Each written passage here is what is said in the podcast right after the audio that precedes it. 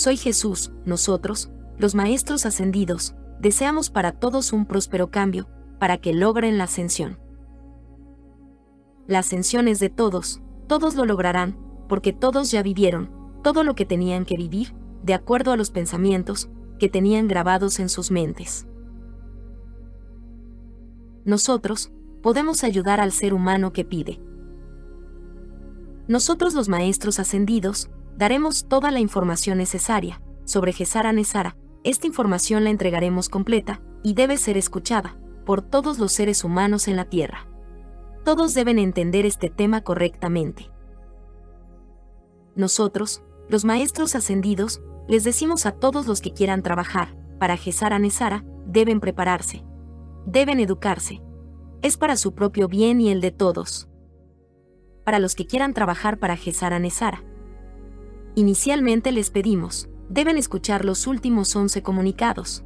Deben escuchar el primer libro El Padre, o sea la presencia Yo Soy. Y deben comprender claramente este tema sobre Gesara Nesara.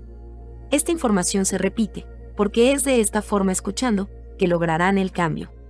Se requiere personal capacitado, que adquiera las bondades que da el Padre a todos, esto es real. Ahora les decimos, que todos los seres humanos que están en la Tierra, deben conocer sobre el Padre, deben conocer sobre vosotros mismos, deben conocer sobre los seres del cosmos, deben conocer sobre nosotros los Maestros ascendidos, y deben conocer sobre las bondades que recibirán en este tiempo y mucho más.